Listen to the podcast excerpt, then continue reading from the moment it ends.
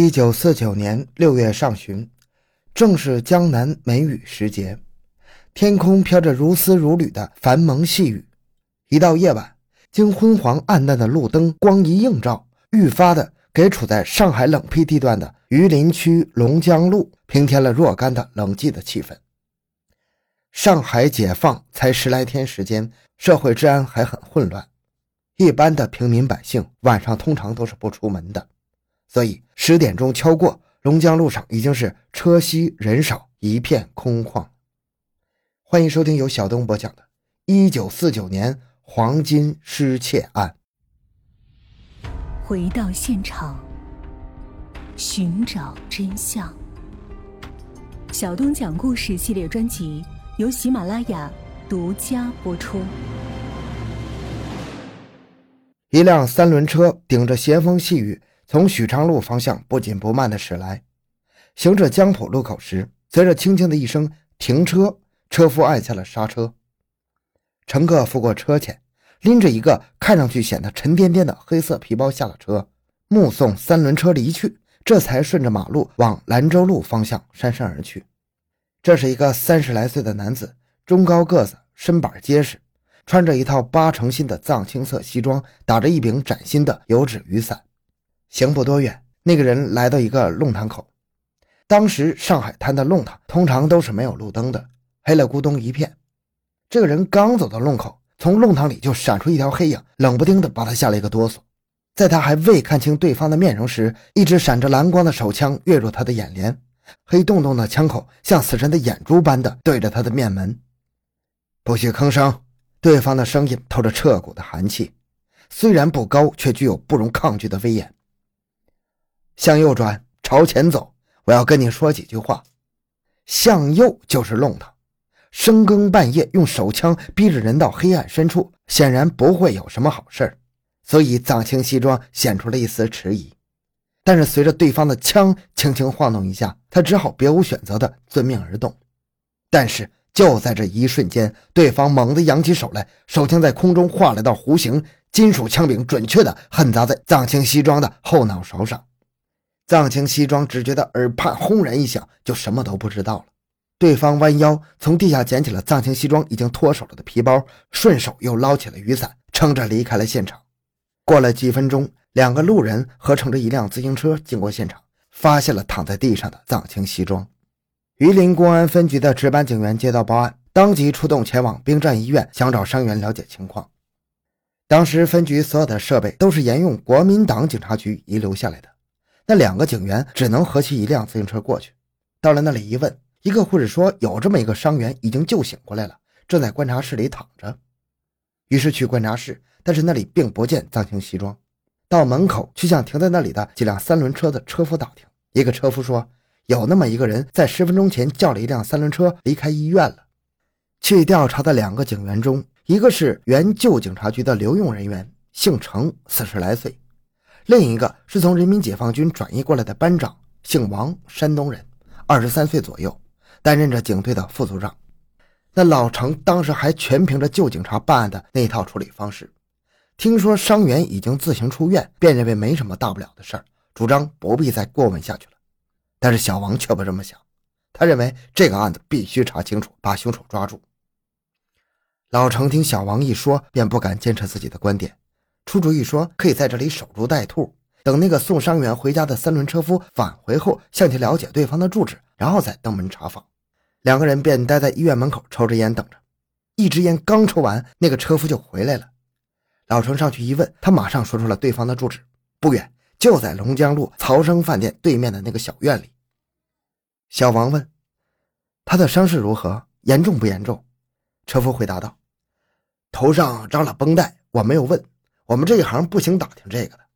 不过看上去还好。”这时雨已经停了，王成两个人骑车到了龙江路，找到了曹生饭店，一看对面确实有个小院。低矮的院墙外面围着竹篱笆，两扇白木院门紧闭着。警员停了自行车上去轻轻叩门，开门的是一个五十来岁的小老头，穿着一件蓝竹布长衫，一边开门一边打着哈欠。见是警察登门，瞌睡马上没有了，眼睛直直地望着来人。老程轻声地问道：“老先生，这里刚才是不是有？小老头点头：“有的，有的。他是我的房客，刚从外面回来，听说是出了点事儿。出了点事儿？呃，是的。他说喝了点酒，天下着雨，路滑，不小心跌破了脑袋。哦。”王成两人对视一眼，心里产生了疑窦，又由疑窦生发出了警惕性。他住在哪里？呃，就在后院，这会儿可能已经躺下了。前面带路，我们要找他一下。小老头引路，穿过前院和夹在两边厢房间的过道，来到了后院。后院比前院要大一些，靠后院墙有一排三间连在一起的平房，东侧一间还亮着灯。小老头指指那里。他就住在这间，说着提高了声音说：“干先生，有两位警察来找你。”话音方落，屋里的灯光嗖的灭了。小王意识到情况不妙，一个箭步直冲上前，飞起一脚踢开房门，在扑进屋子的同时，闪身一旁，一手持枪，一手按亮了手电，厉声喝道：“不许动！”手电光下，只穿着汗衫短裤的藏青西装已经坐了起来，一只手正往枕头下伸。听见吆喝，他略一迟疑，还没做出反应，已经被随着跟进的老程一把扯住，从床上拉了下来，摔在地上。老程伸手往枕头下一摸，掏出了一支美式的左轮手枪。老程倒抽一口冷气呀！哎呀，这家伙是什么人呢？缝着一头白色绷带的藏青西装被带到榆林分局，由小王、老程和另一位姓吴的警员进行讯问。被捕者供称，他姓甘，名叫齐荣，河北省沧州人士，今年二十九，是经营药材生意的商人。上周刚到上海，是来讨债的。那支手枪是他不久前在沧州向一个朋友买的，因为兵荒马乱的年头，出门心里不踏实，用于防身。小王问道：“知道上海已经解放了吗？”“知道，知道。”“你来自沧州，那边是解放区，你一定知道人民警察的性质。”可是你刚才一听见房东在外面有叫警察找你，你马上熄灯偷枪，这是怎么回事？甘其荣支支吾吾的说不出话来。这以后他就来了一个一问三摇头，什么都不知道。情况汇报到分局，领导指示一定要查清甘其荣的真实情况。几个小时后，就是第二天的凌晨两点半，小王、老程再次来到龙江路那个小院找房东小老头秦忠进谈话。秦忠进说。甘其荣是他一个好朋友，河北人唐建介绍过来的，说住上几个月就要走，每月的租金是三元钱大洋。那唐建是什么人？秦忠进说，唐建是建筑承造商，用现代话说就是包工头，就住在提篮桥那边的霍山路。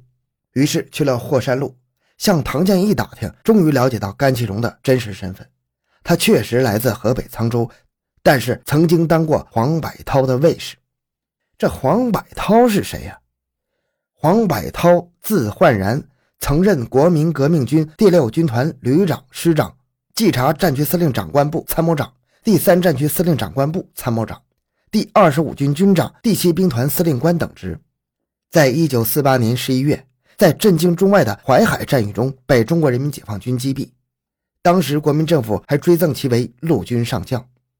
其实，淮海战役结束方才几个月。人们对黄百韬被击毙一事记忆犹新，对突然冒出来这么一个黄百韬的卫士，自然不会掉以轻心的。榆林分局决定成立一个侦查小组，专门调查甘其荣的事儿。侦查小组由小王、老程、老吴和一个名叫洪一章的留用刑警组成。洪一章是中共地下党员，新生政权接管警察局后担任刑警组长，是个政治上可靠又精通业务的同志，所以被指定担任侦查小组组长。当天下午，侦查小组提审了甘其荣。刚开始时，甘其荣还是想故伎重演，一问三摇头。直到侦查员点明了他那黄百韬卫士的身份后，方才涨红了脸求饶。侦查员向他交代了政策、陈明利害关系，他于是对自己的情况及此次赴沪的目的做了供述。抗日战争初期，十八岁的甘其荣面对着日寇的滔天罪行，怀着一腔热血投身行伍。被派往在冯玉祥第六战区司令部担任参谋处长的黄百韬身边当卫士。来自武术之乡的甘其荣自幼就习练武术，枪法又准，又具有一股机灵劲儿，所以很快就受到了黄百韬的信任，称其为贴身卫士。一九四四年二月，黄百韬担任了顾祝同部的第二十五军军长。次日，日本宣布投降后，黄百韬率部进驻上海。当时国民党的接收就是接收，大大小小的官员都趁机为自己捞取利益。黄百韬在静安寺附近强行占领了两幢花园洋房，其中一幢原本是送给顾祝同办公室主任卢旭的。但是原来的主人一个美国人来中国向宋子文告了一状，黄百韬只能放弃了。一九四六年三月，黄百韬率部对苏北解放区进攻，因为舍不得放弃上海的房子，就让甘其荣留下来看守着。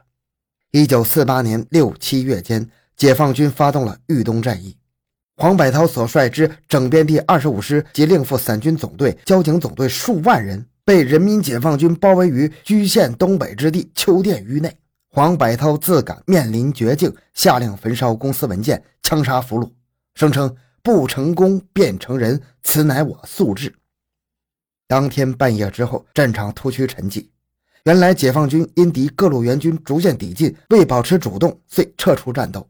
黄百韬兵团侥幸得免于全歼后，蒋介石为了鼓舞士气，开动全副的宣传机器，大吹大擂，夸耀黄百韬在豫东大捷。为了表示对黄百韬的奖赏。蒋介石在将官云集的全国军事检讨会上举行隆重的授勋典礼，并亲自为黄百韬佩戴青天白日勋章，奖励黄金五十两。会议结束后，黄百韬驱车赴沪，就住在静安寺附近的那幢花园洋房里。当时，顾祝同已经向蒋介石建议重新编组第七兵团，以黄百韬为兵团司令官。甘其荣听说后，认为黄百韬仕途正旺，生怕自己待在上海捞不到好处，便向黄百韬提出要随其赴任。黄百韬同意了，因一时找不到可靠的人看守洋房，就决定把那五十两黄金就地埋起来。当天深夜，便由甘其荣动手把黄金埋在花园的一棵大树下。